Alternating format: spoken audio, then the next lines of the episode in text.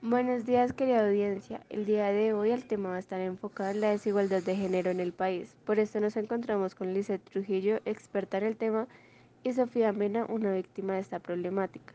Lizeth, ¿podrías explicarnos un poco acerca de esto que están sufriendo hoy en día mujeres y hombres?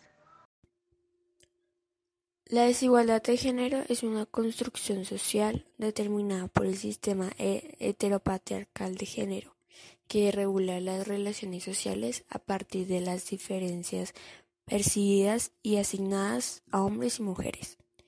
Este es un problema que afecta al conjunto de las mujeres, es decir, una mayoría social, el 52%, por el hecho de ser socialmente leídas como mujeres viven discriminaciones, vulneración de derechos y subordinación respecto a la otra mitad de la humanidad.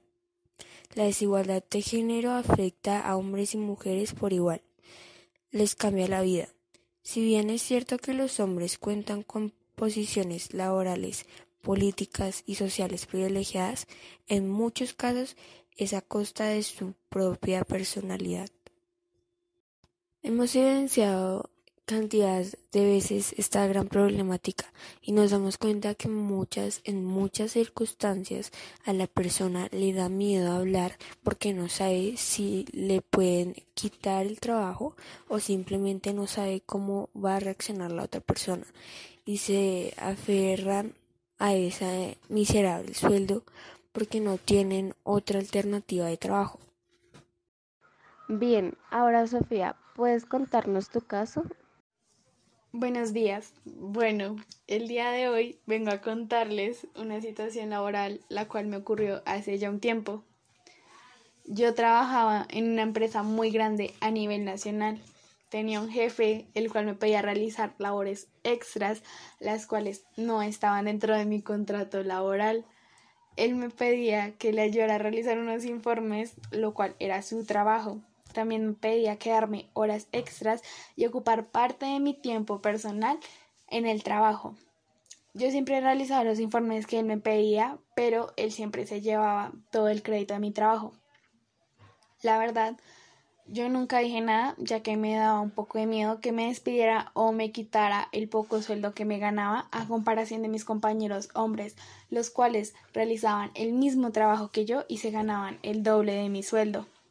La verdad, eso no me parecía justo, ya que yo laboraba muchas más horas que ellos y también hacía labores los cuales no me pertenecían. Esto ocurrió aproximadamente un año, luego yo cumplí el año.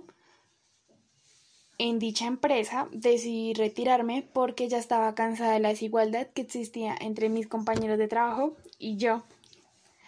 Actualmente me encuentro laborando en una empresa no tan reconocida, pero me siento feliz y tranquila porque respetan mis derechos como mujer, me pagan lo justo por el trabajo que realizo y también tratan a todos mis compañeros por igual, independientemente si es hombre o mujer. Ok, ha terminado nuestro tiempo. Muchas gracias por participar en esta charla y nos vemos en una nueva transmisión.